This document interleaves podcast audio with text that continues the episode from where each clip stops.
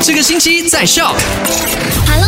是 Alina，。回顾一下昨天的麦快准，跟你聊过的三件实时消息。第一件事情就讲到了前天的这个抗疫汇报会上聊到的关于一些抗疫方向的调整跟建议吧。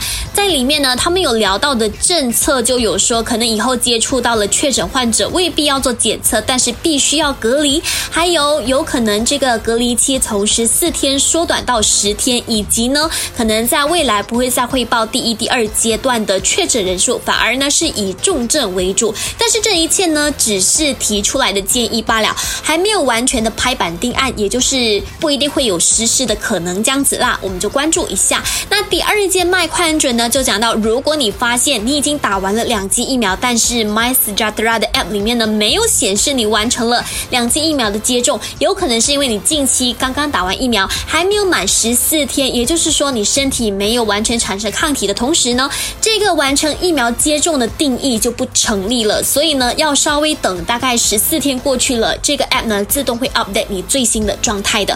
最后一件麦快卷带你关心到了当天的疫情情况，今天也一定第一时间 update 你。还有记得 follow 我们 My Star 的 IG 跟 FB 哦。好啦，下午三点钟再见。